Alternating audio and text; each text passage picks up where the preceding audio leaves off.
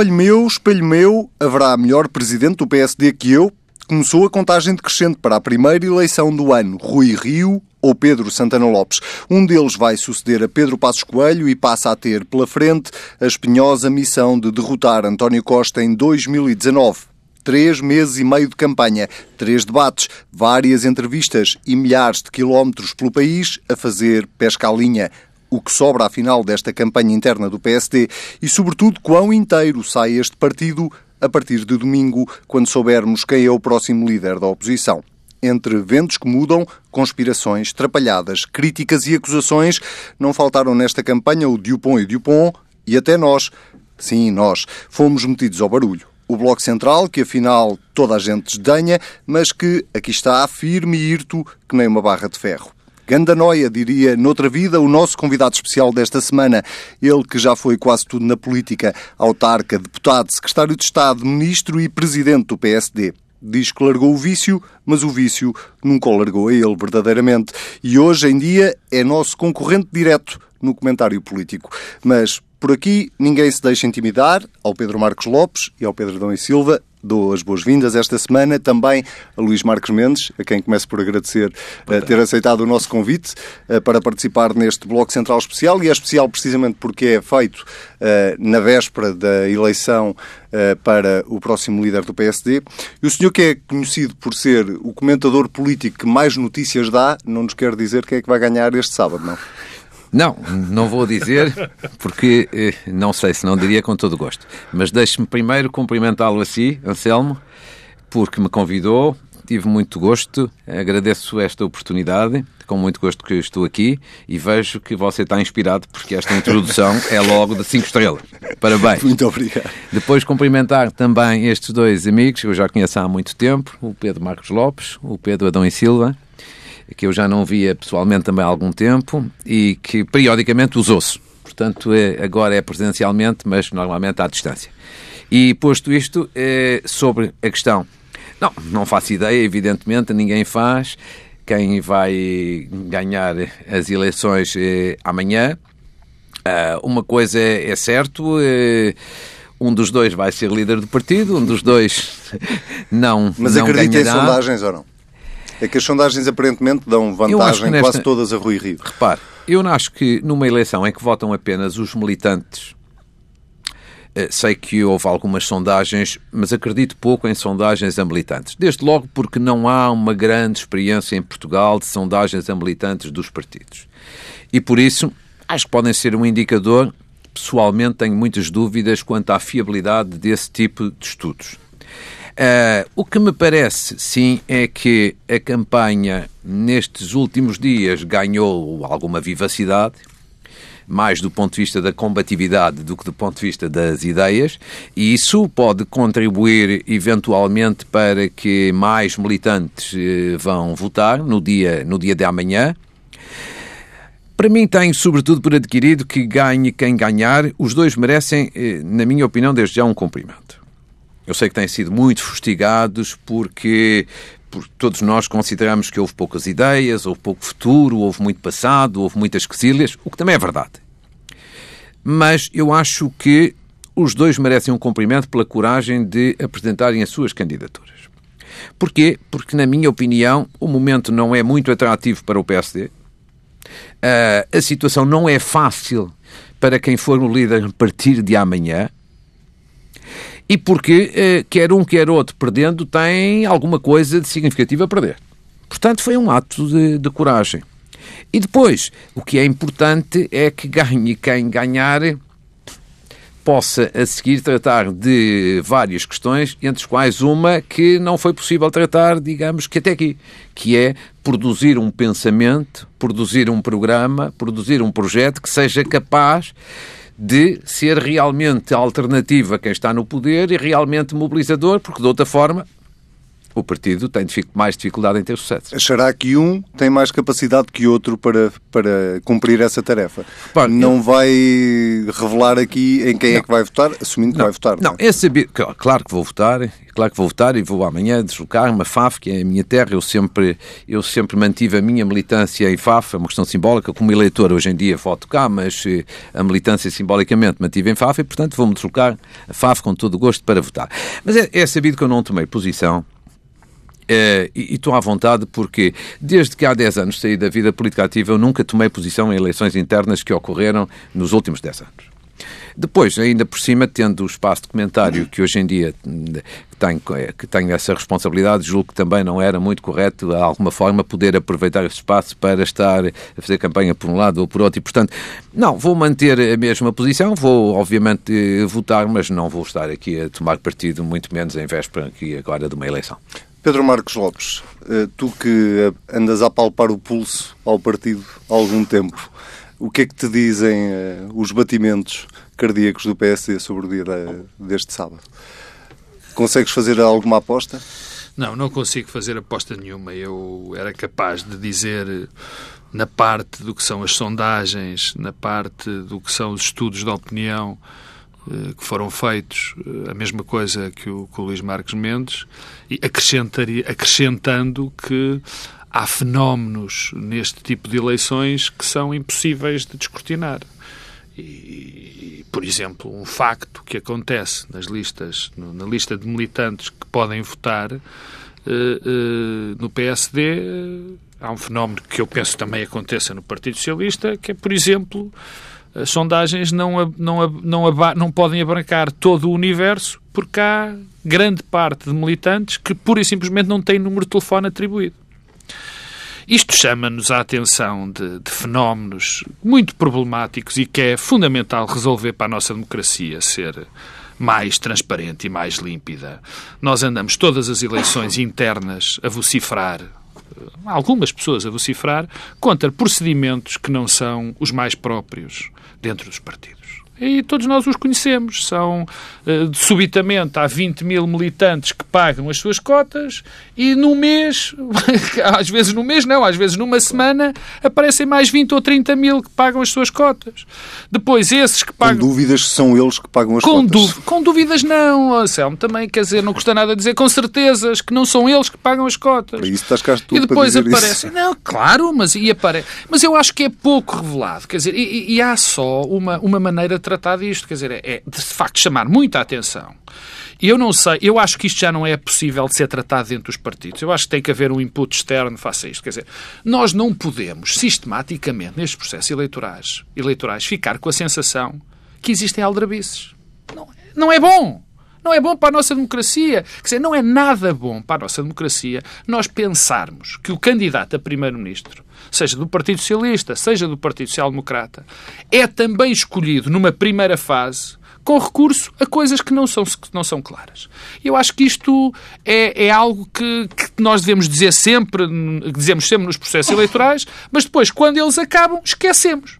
Isto acontece sistematicamente e nós fingimos olhamos, e olhamos para o lado. Portanto, esta é a primeira nota. É bom que isto se resolva, porque dá-nos sempre a sensação de que há outras coisas que não o voto normal numa democracia, numa eleição. Deixa-me só perguntar-te se o discurso de Rui Rio, nomeadamente, por exemplo, no debate desta semana da, da TSF da Antena 1, quando dizia deixem-me ser líder do partido, não em relação a esta questão em concreto, mas uh, em relação a esses problemas de que os partidos, uh, sobretudo os grandes, uh, padecem, se tu achas que Rui Rio tem essa vontade e essa capacidade para resolver esse tipo de problemas? Eu espero que tenha, quer dizer, como espero também que Santana Lopes, se ganhar, também tenha esse, também tenha essa, essa vontade. E, e, também espero que os dirigentes do PS tenham essa vontade e espero que, que, enfim, que, que a classe política em geral e que os cidadãos em geral se preocupem com esta questão, porque não é nada, repito, não é nada bom, não é saudável, uh, dá-nos dá imensos, dá-nos imensas, uh, dá-nos reticências, é mais um contributo para este clima horrível que nós vamos pagar muito caro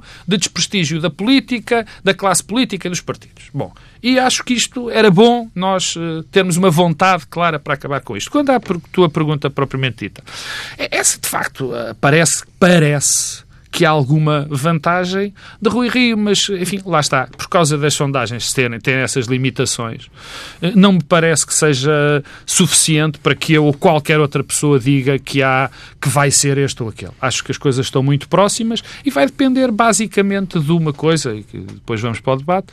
Eu espero, francamente, espero que a decisão dos militantes do PSD seja a seguinte: quem é a pessoa mais bem preparada para ser Primeiro-Ministro e para concorrer com António Costa? Eu acho que essa é uma pergunta, essa é que é a pergunta que interessa aos, aos militantes do PSD, por um motivo muito simples. Porque se não for essa a pergunta, se não for essa a resposta, se não for essa, melhor, a pergunta que o militante faz a ele próprio, algo está profundamente errado na máquina do Partido Social Democrata, no aparelho Social Democrata. Porque o PSD não é um partido que concorre para ter 10%, é um partido que concorre para ser poder. Quem é Pedro Adão e Silva? O mais bem preparado para fazer frente a António Costa? Rui Rio. Isso não é, não é difícil responder essa pergunta. Dizer, não é difícil do ponto de vista da minha opinião subjetiva, naturalmente, mas também não é ponto, do ponto de vista das sondagens. As sondagens, quanto a isso, são inequívocas. Quando questionado eh, quem é que é o melhor eh, candidato, os portugueses e o eleitorado potencial do centro-direita não hesita um segundo. Eh, a questão é, isso aliás prende-se com, com o processo eleitoral e com algum paradoxo também deste processo eleitoral. As diretas têm essa desvantagem por comparação com as primárias abertas, com todos os defeitos que possam ter as primárias abertas, mas apesar de tudo, as primárias abertas tendem a alinhar eh, a vontade dos militantes com os eleitores mais mobilizados para escolher dentro de cada campo, do centro-direita e do centro-esquerda. E, e, provavelmente esta disputa seria uma disputa menos competitiva se estivéssemos eh, a falar de primárias abertas, porque o, fora do, do aparelho do PSD, eh, os eleitores eh, do tendenciais do PSD que podem devolver o PSD eh, eh, às vitórias e a, e a reaproximar ao poder, escolhem Rui Rio sem, sem hesitações. Eh, e isso, aliás, tem um pouco a ver com a dinâmica da campanha. Eu julgo que todos convergimos e, e na opinião de que esta campanha foi muito longa, eh, mas só existiu nos últimos 10 dias. Um, e isso tem um outro paradoxo: é que a campanha passou a existir no momento em que os cadernos eleitorais já estavam fechados. Uh, isso leva-me a ter uma hesitação, que é saber se alguém daqueles que eh, teve a vontade e a energia, ou alguém por eles, de pagar cotas para votar, mudou o seu sentido de voto nos últimos 10 dias. Eu duvido que isso tenha acontecido. Ou seja, julgo que esta dinâmica de 10 dias em que a campanha passou a existir, porque houve entrevistas nas televisões e debates entre os candidatos, serviu para alguma coisa para o sentido de voto. E isso, aliás, tem uma outra coisa que pode, pode ser dita em relação a diretas e primárias, quer no PS, quer no PSD. É que o processo das diretas e das primárias, nos dois partidos, normalmente só serve para prejudicar o candidato que leva vantagem à partida. Um, e neste caso isso aconteceu. Isso quer dizer que Rui Rio só sairia beneficiado se esta eleição fosse feita em Congresso? Não, eventualmente. Ou que a campanha tivesse uh, sido pública no momento em que os cadernos eleitorais ainda estavam abertos. Porque, a campanha uh, foi pública, só que foi em torno não, não de há debate, não há debate, quantos não debates há. Não, na cabeça de nenhum português existiu esta campanha até o momento. Também foi por causa da agenda. De, muitas coisas puseram no meio. Sim, está bem, mas não, não, não existiu. A campanha não teve existência, a não ser nos últimos 10 dias. A partir dos debates, a campanha passou, passou a existir. E a partir daí, eh, o candidato que leva vantagem tem sempre eh, alguma coisa a perder eh, e quem leva desvantagem alguma coisa a ganhar. E depois as características pessoais de Santana Lopes, uma delas que eu acho que deve ser sublinhada e enaltecida, é que Santana Lopes é uma espécie de último moicano, quer dizer, a última pessoa, talvez conjuntamente com Marcelo Rebelo de Sousa e noutra dimensão com António Costa, que tem um prazer e um lado lúdico em fazer campanha, em estar em campanha e estar na atividade política e isso sente-se, isso cria dinamismo e, portanto, está sempre em crescendo. E isso é uma coisa, de facto, singular. Mas o que acontece é que, a certa altura, aquilo que são os interesses dos militantes do partido, no caso do PSD, não estão necessariamente alinhados com os interesses do eleitorado potencial. E eu julgo que essa esta campanha teve muito isso e depois tem duas questões que, a meu ver, causaram enorme perplexidade. É que os debates, eh, não consigo dizer qual a parte e a percentagem dos debates que, que, que, tratou esses temas, mas eu diria que uma, mais de metade do tempo nos debates foi sobre duas coisas que eu acho que não convém a quem a partir de segunda-feira se tem de afirmar eh, junto do, do eleitorado. Eh, é um olhar retrospectivo, sobre 2004 e as autárquicas de 2013. Isso não, não vejo o que é que o candidato líder na segunda-feira ganha com essa discussão. E uma coisa ainda pior, que eu aí me surpreende eh, porque dois políticos eh, tão treinados, profissionais, que não há três ou quatro décadas nisto, caíram nessa esparrela que é a cenarização sobre cenários incertos. Eh, e cenários incertos de derrota. Eu não compreendo como é que não cortaram esse debate logo, como é que permitiram estar a discutir discutir uma coisa, isso aí eu tenho a certeza, tirando jornalistas de política, comentadores políticos e políticos, nenhum português, no seu perfeito juízo, se interessa como, sobre uma discussão, se coliga, se não coliga, o que é que faz, se perder, se ganhar por pouco, se ganhar por ainda menos, se ficar atrás. Ninguém se interessa por isso, porque as pessoas não olham para a política em torno de cenários. Isso é uma coisa que só nós é que fazemos. É, e, e, aí o problema não é só dos políticos, é um problema de todo o ecossistema em que funciona o debate político em Portugal. É, e que dois políticos experimentados tenham caído nessa esparrela, não Mas compreendo. isso tem muito a ver com a percepção que se criou a dada altura e que já não é, e que, enfim, e que é anterior à própria, a esta própria eleição, a percepção errada, porque demora muito tempo, de que o PS ganharia sempre as eleições. E essa é que foi a esparrela, essa é que foi a esparrela monstra onde os candidatos caíram. Quer dizer, caíram. Esta é, foi. Eu, eu não me lembro do maior disparate de passar metade. De, o Pedro já o disse, também eu ia dizer, é, metade do debate passava-se com a cenário se o PS ganhar, o que é que vai quando o que é que vamos fazer, e a outra metade era fazer uma coisa absolutamente também extraordinária, que eu acho incrível como é que se admite, como é que se percebe que dois políticos que andam na política há tanto tempo, de facto, e que, como é natural, já tiveram posições diferentes e contraditórias deles próprios, quer dizer, que já defenderam uma coisa hoje e ontem outra em 30 aliás, anos, aliás, o Luís Marcos Mendes está aqui, ele próprio não aliás, negará de certeza se já defendeu coisas diferentes. Se não, se não tivessem feito, não Sim. tinham nenhuma condição para ser líder e candidato a líder do que quer que seja. É evidente. A propósito de contradições e de passado, uh, há aqui um, uma espécie de caso uh, nesta reta final da campanha que tem a ver com uh, aquilo que o Rui Rio chamaria as trapalhadas de Pedro Santana Lopes, com a, a, intenção ou não de Pedro Santana Lopes, eh, no passado, querer criar um partido, uh, tendo aqui Luís Marcos Mendes, é impossível Sim. não lhe perguntar uh, se na altura, em 2011, também foi convidado por Pedro Santana Lopes para, para criar o partido e se era, se era essa a ideia que tinha. Não, não, não fui não. Portanto, eu não fui dos, eu não fui daqueles que foi consultado ou convidado ou sondado se, se houve convite ou sondagem, se é que houve. Eh, portanto, eu não, não participei nessa, eh, nessa questão. Portanto, não, não tenho nada a ver com isso. Agora, se me permite um bocadinho posso um bocadinho dar aqui palpite sobre estas matérias? Pode, claro que sim, mas, sim, só, mas para, diga, diga. só para tentarmos perceber, porque uh, há basicamente duas versões completamente opostas. Pedro Santana Lopes que diz que nunca quis criar um partido, quis criar um movimento, uh, e uh, Rui Rio, que falou disso num debate, e agora veio Pacheco Pereira confirmar que tinha sido convidado para formar um partido. o que estou a apelar é à sua memória, não. já que não foi convidado e não, não fez não parte ativa nem passiva não, porque, desse processo. Não, por isso não posso... Mas tem memória disso, de alguma vez ter uh, ouvido falar na criação coisa, de um novo partido? Eu julgo que a única coisa que temos memória é que houve, eu julgo ter havido uma outra notícia sobre isso, uh, digamos, na altura, e, e, e, Pedro Santana Lopes deu uma explicação, julgo que no primeiro debate, dizendo que falava de um movimento, não de um partido. Agora, primeiro ponto, eu pessoalmente não, Desconheço. já percebemos. Eu não, se essa isto... questão existiu, não sei se existiu, eu não participei nela. E Segundo que isto ponto, muda alguma coisa na, não, na, na, não, no eleitorado do Com toda a franqueza, eh, eu, eu, eu concordo muito com aquilo que aqui os meus dois companheiros hoje de debate, que são dois analistas eh, brilhantes, sem, sem favor, eh, no essencial disseram. E, portanto, eu queria só aqui fazer dois ou três comentários já chegando a essa questão. A primeira questão é uma questão muito importante aqui da questão da manhã que o Pedro Marcos Lopes aqui colocou, que é, dizia o Pedro, eu espero que os militantes votem em função daquele que está em melhores condições para ser candidato a Primeiro-Ministro com sucesso daqui a, a, um ano e meio.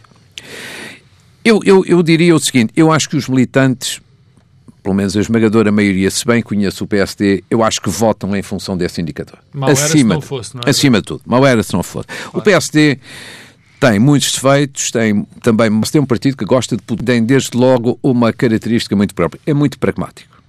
O PS tem um partido que gosta de poder. É um partido que se une sobretudo no poder. É um partido que não convive bem longe do poder.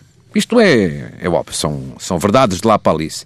E, portanto, em grande medida, não direi que a totalidade, mas a esmagadora maioria dos militantes vai votar em função disto. Agora, se depois considera que é um e é o outro, amanhã veremos. Claro. Mas acho que este e esta é uma questão essencial. Eu acho que esta eleição é importante porque é a escolha de um líder do PSD, que é sempre, em teoria, candidato a Primeiro-Ministro.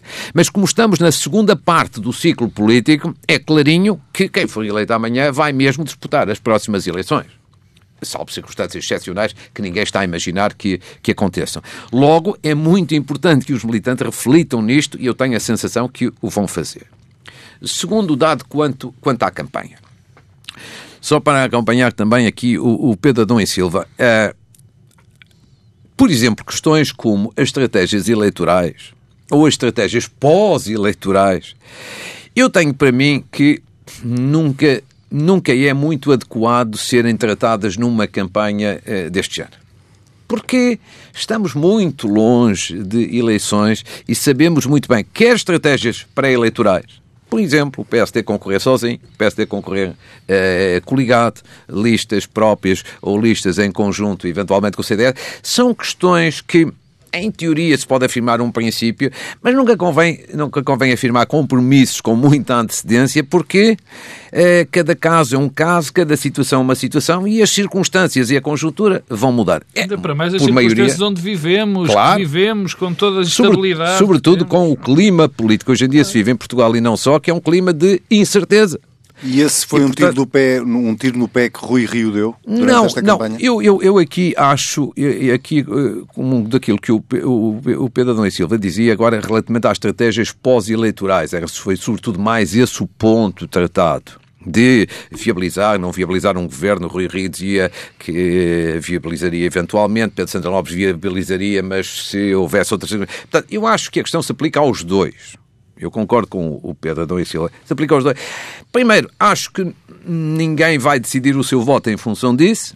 Uh, segundo, não é propriamente, acho que caíram um bocadinho na esparrela das perguntas que foram colocadas.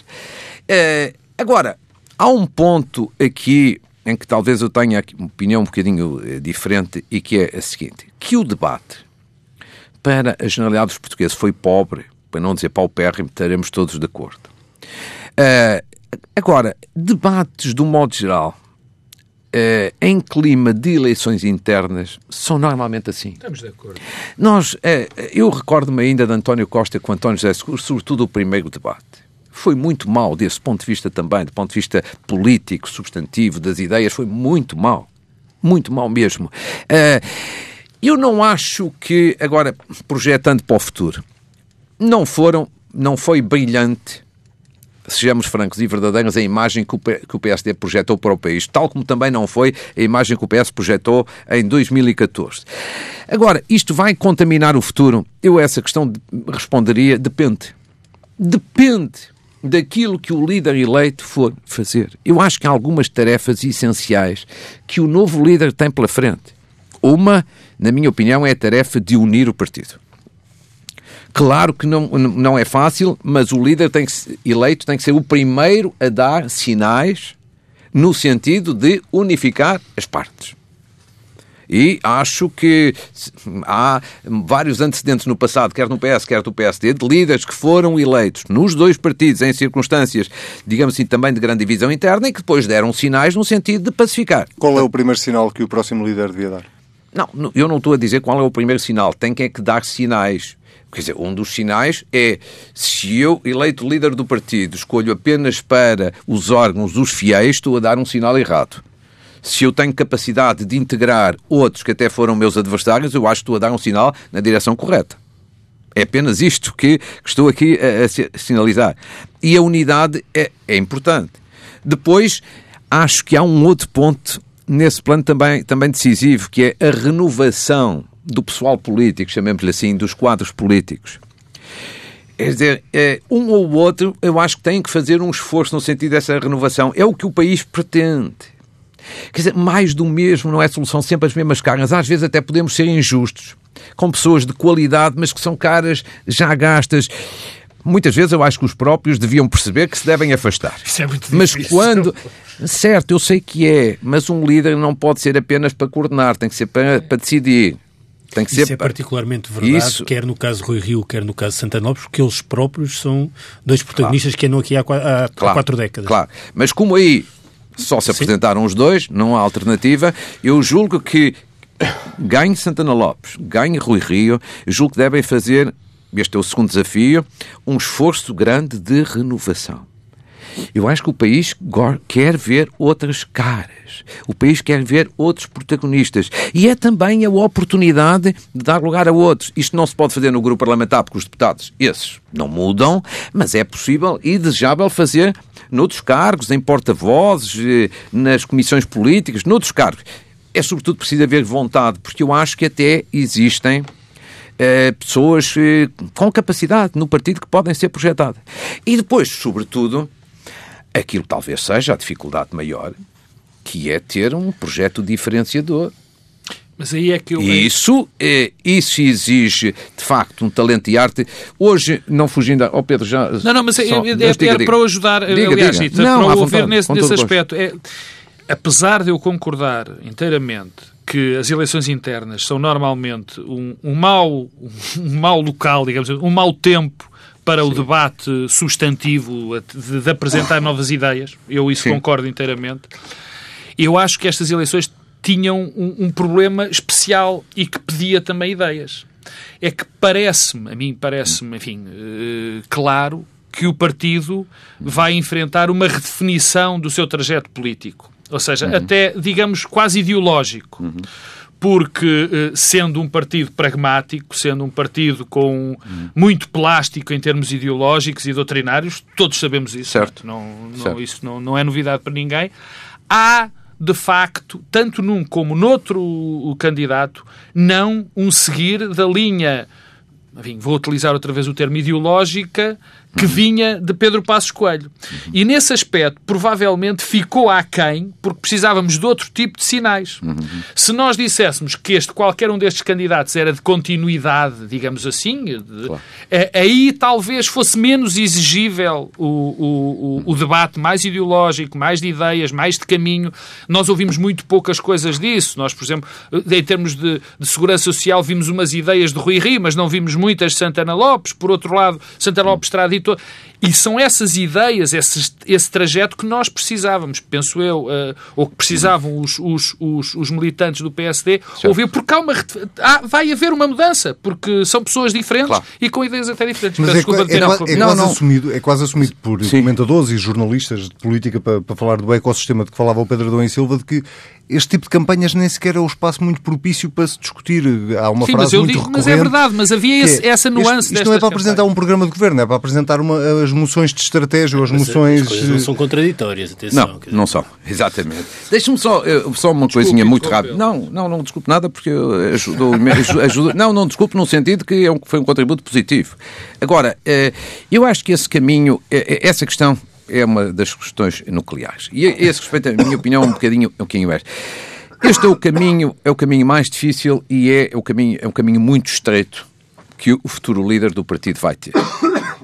E por isso é que eu dizia no princípio que há um certo, uma certa coragem de alguém, neste caso duas pessoas, que ainda têm à liderança, porque isto não é um momento fácil para o PSD. E sobretudo por esta razão. Poucas vezes aconteceu isto em Portugal que eu vou descrever, que é o discurso social, o discurso económico e o discurso financeiro está em os três na mão do governo e do Partido Socialista e com algum sucesso público. De um modo geral, o discurso social estava associado ao Partido Socialista. E o discurso económico e financeiro estava mais associado ao PSD ou ao PSD e ao CDS.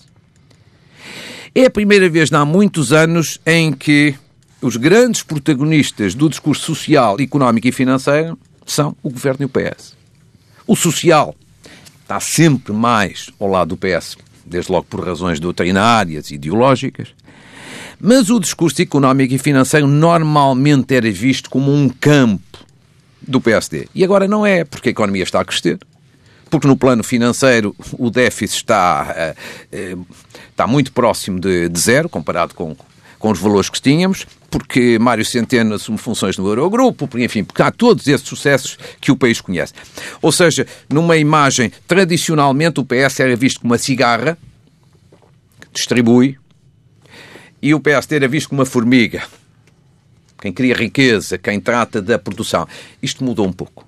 Ou mudou bastante. E isto é uma dificuldade para o PSD. Ficou e a primeira discurso. coisa que me parece, ficou em grande medida sem discurso, a primeira coisa que me parece importante é o PSD perceber isto. Para se ter uma, uma boa terapêutica, tem que se acertar no diagnóstico. Este é um problema.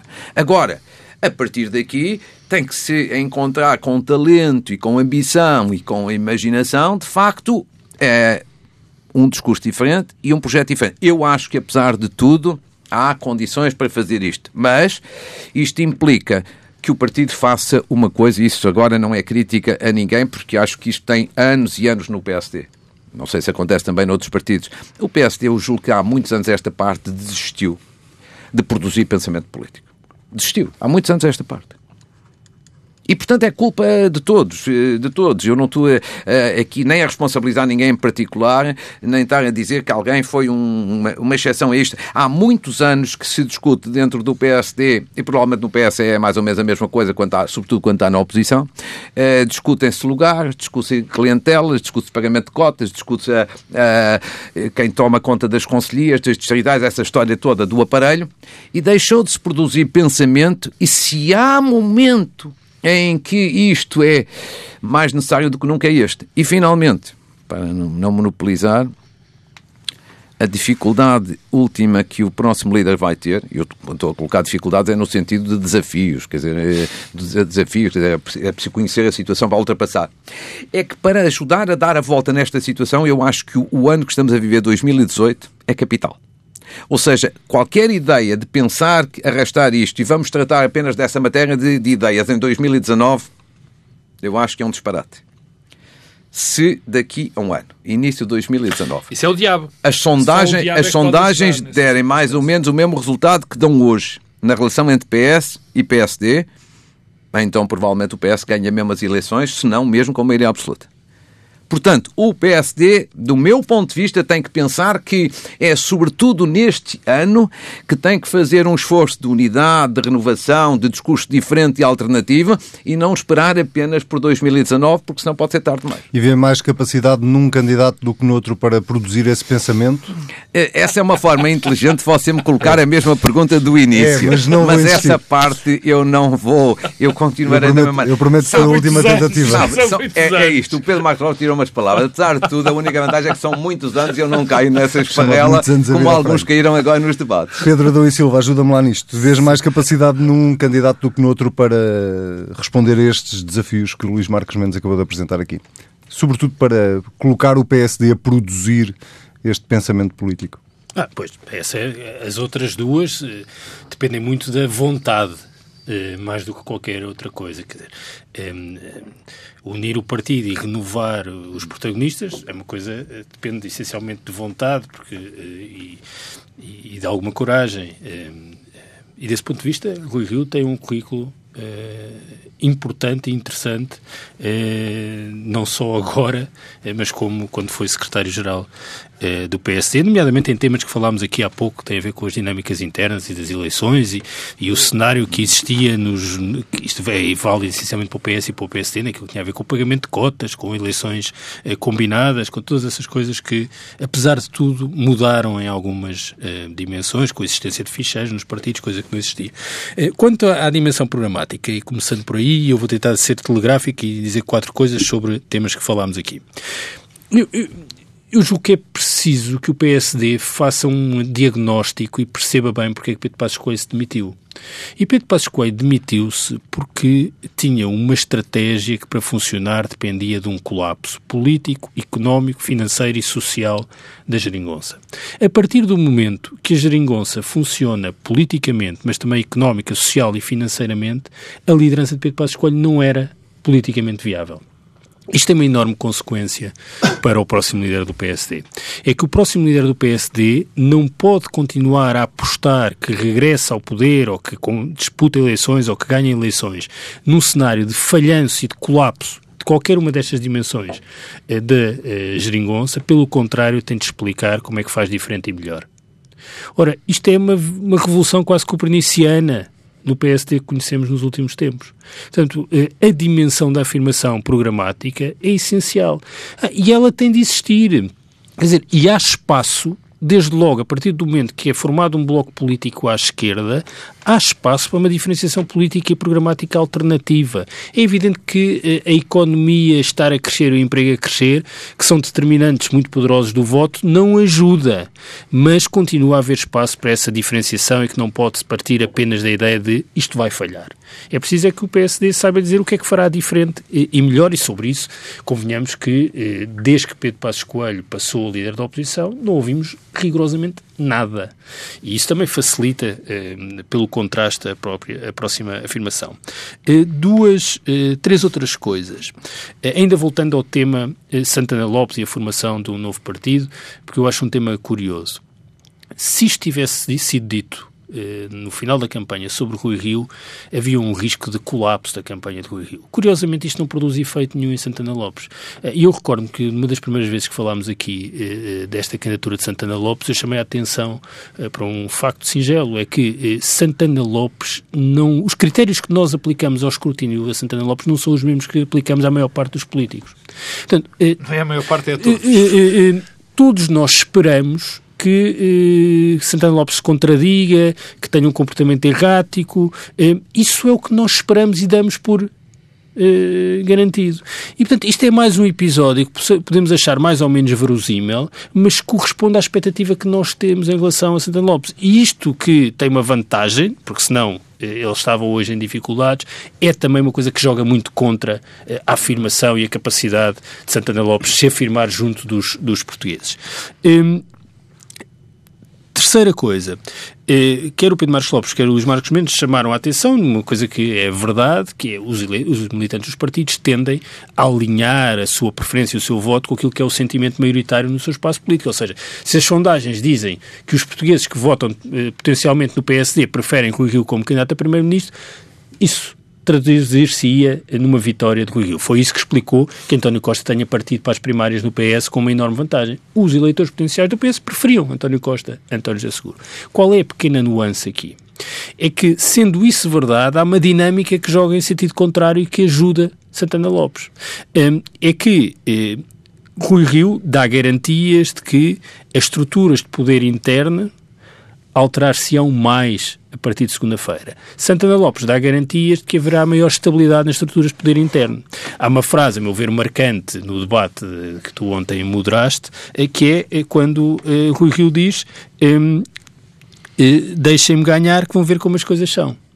Ah, eu acho que esta frase é sintomática do que se pode passar eh, no PSD na alteração dos equilíbrios de poder. Finalmente, eh, as campanhas internas, a partir do momento que passaram a ter esta exposição, que deixaram de ser eleições em Congresso, têm aspectos negativos. Eh, os debates, eh, independentemente de ser no PS ou no PSD, acabam por ter uma dimensão quesilenta, pessoal, de ataques de caráter, o que é que fizeste no passado, etc. e tal. Mas, eh, apesar de tudo, há uma diferença entre as primárias e as diretas, é porque as primárias conferem uma legitimidade acrescida a quem ganha, que é ter sido eleito por aqueles que estão fora. Este modelo meio híbrido que é as diretas, que nem é o Congresso, nem é as primárias, eu acho que é o pior dos modelos. Para isto, se calhar é preferível ter Congresso, então alternativamente ter primárias abertas. Agora, esta coisa a meio caminho das diretas, eu acho que o PSD tem de pensar um pouco nisso, porque me parece que não é, é uma solução boa. Pedro Marcos Lopes, deixa-me aproveitar esta deixa e, eh, e, para também responderes ao que já foi aqui dito uh, e para terminarmos com o Luís Marcos Mendes, para te perguntar se esta entrada na campanha de Miguel Relvas veio passar ainda uma imagem pior. Luís Marcos Mendes dizia há pouco que o PSD não projetou uma imagem positiva para o país ao longo desta campanha, se esta entrada de Miguel Relvas veio ajudar a que a imagem tenha sido ainda mais negativa. A imagem da campanha ou a imagem para A imagem do PSD, candidatos? a imagem do PSD. Foi, foi esse o espírito? Não, não, não me parece que tenha contribuído muito. Acho que, acho que Miguel Relvas deu uma entrevista, enfim, há uma frase que marca, não é? Que o futuro líder é para dois anos. E que Luís Marcos Mendes pode ser futuro líder do PSD também. Não, isso já sabemos dessa vontade de Miguel Relvas, mas também sabemos da vontade de Luís Marcos Mendes em que não, em não concorrer. É não Fiz nenhum... seu porta-voz agora, não foi, Exatamente. Luís? E bem, e bem. Muito Assina por baixo. Assina Eu já nem fiz a pergunta diretamente não. porque já sabia a resposta. Não Sim. precisa. O Pedro Marcos Lopes interpreta perfeitíssimamente o meu pensamento e, portanto, dessa parte todos Vossas Excelências, mais os nossos queridos ouvintes e os portugueses em geral estão livres. Está arrumado. O, eu acho que Miguel Relvas pegou uma enorme rasteira, propositado ou não, não sei, a, a, a, Santana Lopes, quando, sendo Miguel Relvas um apoiante de Santana Lopes... Não é apoiante, é, é votante. Santana Lopes, não por acaso, e sintomaticamente corrigiu. Então, não me apoia, tá vota bem, em Mas mim. então, eu que também não ando a dormir, digamos assim, vou, vou voltar a dizer, sendo Miguel Relvas um apoiante fervoroso de Pedro Santana Lopes, dizendo que o próximo líder só vai durar dois anos, eh, das duas, uma, ou, ou afinal está, está convencido que Santana Lopes vai perder, porque não seria normal ele ser apoiante de Santana Lopes e dizer que o líder só vai durar dois anos. Portanto, não deve ter muita confiança na vitória de Santana Lopes, apesar de ser um seu apoiante fervoroso. Portanto, nessa dimensão, acho que poderia não ajudar, acho que pode não ajudar Santana Lopes. Do resto da entrevista, eu não sei, eu, não, eu francamente não sei qual é a, a imagem que os militantes de Santana Lopes, os, os militantes de, do PSD têm de, de, Miguel Relvas. Se Miguel Relvas é alguém ainda muito ouvido ou não, não sei. Não me parece que seja. Agora, deixa-me dar duas notas rapidíssimas, rapidíssimas em relação a isto. O, o Luís Marcos Mendes falou de que é preciso uma renovação do PSD de caras e de ideias eu acho que é mais de ideias do que de caras, mas infelizmente estão normalmente associadas, não é? é? E o Pedro falou de uma coisa que eu não estou tão certo assim. Eh, que, que, tem a ver com o facto de que, não sei, acho que também foi o Luís, peço desculpa, Sim. de serem os militantes, se os militantes estão perfeitamente convictos de que estão, que devem votar para o líder do PSD e não apenas para presidente do PSD. A minha, eu como sou otimista, acho que os militantes vão votar na sua, na, confiando que a pessoa que votam é o melhor candidato contra António Costa. Mas há aqui um ratinho pessimista que às vezes me circunda que diz que isso se calhar não é verdade. Que pode haver uma parte do PSD que está numa lógica aparelhística tal que vota em função de um líder que garante que não se vai mexer dentro do partido. Isso é horrível. Isso é terrível para o PSD. Mas eu não, eu não tiro uh, essa possibilidade que haja uma parte do PSD que vai votar nesse sentido. E isso cola exatamente ao problema das novas ideias e dos novos rostos. Provavelmente, o partido está tão fechado dentro dessa lógica aparelhística que não deixa que apareçam as novas ideias e dos novos rostos. Este é um problema que nós sabemos que existe, que nós sabemos que existe e que provavelmente estamos a desprezar. Por isso é que quando eu digo que sou muito otimista e digo que espero que os votantes do Partido Social Democrata votem em quem pensam que vai ser o melhor primeiro-ministro o melhor candidato, essa é a minha parte otimista e a minha parte pessimista que infelizmente casa um bocadinho com a realidade, não aparecerem novos protagonistas e novas ideias. É porque se calhar há aqui um, um, um, um, um apertão que não deixa que isso surja. Muito bem. Uh, Luís Marcos Mendes, vou terminar consigo uh, e com uma pergunta muito, virado, muito virada para o futuro. Nestas campanhas Sim. há sempre visões mais apocalípticas do, do, futuro dos partidos. Já se ouviu sobre o PSD que corre o risco de desaparecer se não uhum. tiver uma liderança capaz de impedir isso mesmo. Uh, Miguel Relvas dizia que o próximo líder era apenas um líder para dois anos. O que lhe pergunto é que futuro é que este PSD tem independentemente de quem ganhar a partir de segunda-feira, e o que é que o partido tem que fazer, de facto, além de ter que produzir pensamento político, como explicava há pouco, que, que erros é que não pode cometer? Antes de responder à sua questão, só, só uma notazinha brevíssima, brevíssima sobre a, a, a, entrevista de Miguel Relvas. Eh, eu, julgo que nós temos de ser justos, eu acho que Miguel Relvas não disse exatamente isso, ou, Anselmo. Quer dizer, Qual sobre a questão, dos dois, a questão dos dois anos, e tu disse que é líder para dois anos, eu acho que o que Miguel Relvas diz na entrevista, sejamos justos, foi, bom, se, se o PSD ganhar, temos líder para vários anos. Se o PSD perder, inevitavelmente, que ao fim de dois anos se faz uma avaliação. Eu acho que foi isto que ele disse. Portanto, é um bocadinho diferente, sim, sim, é exatamente assim. isso, tem toda Pronto. a razão. Bom, o que ele diz é, isto, se perder, claro, o se líder perder, portanto, não tem condições para continuar. o cenário de ganhar. Portanto, é um bocadinho diferente da forma como foi apresentado e, portanto, temos que ser uh, justos. Agora, relativamente ao futuro, que é, que é aquilo que, que mais interessa, eu acho que o PSD está, de facto, numa encruzilhada séria. Foi aqui todo já diagnosticado por todos e, e essa é conhecida. Uh, e Acho que o próximo líder vai ter que mudar muita coisa. Vai ter que mudar, provavelmente. Quer dizer, vai ter que mudar se quiser ter sucesso. Se quiser ter sucesso, pode até não mudar coisíssima nenhuma, mas aí, aí o sucesso é muito problemático. Eu acho que vai ter que mudar do ponto de vista do funcionamento interno do partido, já aqui se falou, não vamos desenvolver.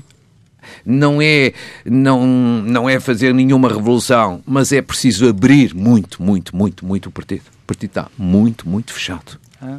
E está há vários anos. Mas, enfim, alguma vez, cada vez é pior. E, portanto, tem que abrir. E tem que abrir desde logo a novos quadros e também abrir a novas ideias.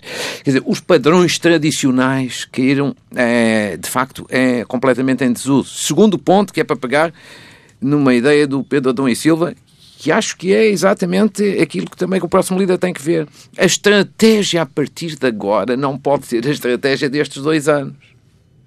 Quer dizer, esta ideia de vem aí o diabo, ou esta ideia de que todos nós, eu próprio também critiquei N vezes. Esta ideia de que só se faz, só se vai ter sucesso se os outros tiverem sucesso, bom, por aqui não há oportunidade nenhuma, porque aparentemente a economia vai continuar a crescer, as, portanto as questões financeiras são mais fáceis de resolver e, portanto, lá está, o discurso económico, social e financeiro está concentrado na mesma entidade. Portanto, tem que haver outra ambição. É, tem que ser uma mudança radical de estratégia relativamente aos últimos dois anos. Tem que ser uma mudança radical. Passos Coelho, eu acho que de facto percebeu isso e, portanto, teve, uh, teve a, a, a, clarividência, digamos assim, de, de sair. E acho que nesse, nesse quadro prestou um belo serviço ao, ao partido e, e ao país. E acho que o próximo líder vai ter, vai ter que perceber isso. E, portanto, se tiver capacidade para unir e acho que tem muito a ver com o próximo líder dar os sinais nesse sentido. Tiver capacidade para renovar ideias e pessoas. E capacidade para ter um discurso diferente, com ambição. Ou seja, eu acho que a forma de contrariar, digamos assim, o governo não é pelo lado, digamos, do, do diabo, nem pelo lado negativo e também não é apenas na base de casos é produzindo um pensamento e, sobretudo, mostrando que é possível fazer diferente e até porque é possível fazer mais do que aquilo que está a ser feito. Eu, eu, eu só dou aqui este dado. Todos nós estamos muito felizes com as taxas de crescimento económico. E são boas. Mas mesmo assim, há 23 países da União Europeia a crescerem mais do que Portugal. O que significa que é possível, é desejável e provavelmente possível fazer, fazer melhor e diferente. Eu não vi isto, ninguém, nenhum dos dois candidatos quer referenciar este dado, é o, é objetivo. O que mostra que há aqui um espaço ainda para, em muitos domínios, se fazer melhor e, e fazer diferente do, do atual governo. Portanto, há aqui um conjunto de grandes desafios. Quer dizer, os momentos difíceis às vezes são momentos de oportunidades. Aquilo que eu desejo é que o próximo líder saiba aproveitar um momento em que tem expectativas baixas, certamente tem, mas para o transformar aqui num, aqui num, num momento de oportunidade e de viragem. Muito bem. Luís Marcos Mendes, agradeço novamente. Eu é que agradeço imenso, quero dizer, quero dizer que nunca tinha estado aqui, aqui nestas instalações da TSF fantásticas. Segundo, eu que os ouço se não todas as semanas, quase todas as semanas, e que gosto imenso de os ouvir, porque são dois belíssimos uh, analistas. Gostei muito de estar aqui, aqui convosco. Este ambiente é muito simpático e muito agradável. Muito obrigado. Muito obrigado também. E eu consigo. A porta do estúdio está sempre aberta. Quando quiser voltar, temos aí um congresso do PSD à porta. É uma questão de voltarmos a combinar. Olha, já fica podemos já, fica já combinado. Fica já, fica já convidado para o congresso. Não se pode fazer, não se, não se pode traçar, traçar cenários, cenários depois um mês, ambiente um instabilidade. Um distância. Eu estou fora disso. É... Pedro Marcos Lopes, Pedro Adão e Silva, nós voltamos a encontrar-nos na próxima semana. Quanto a si que nos acompanhou, eh, nós prometemos de facto voltar daqui uma semana. Quanto ao programa desta semana, se quiser voltar a ouvir, é só ir a tsf.pt. Se quiser comentar, basta usar o hashtag TSF Bloco Central. Até daqui uma semana.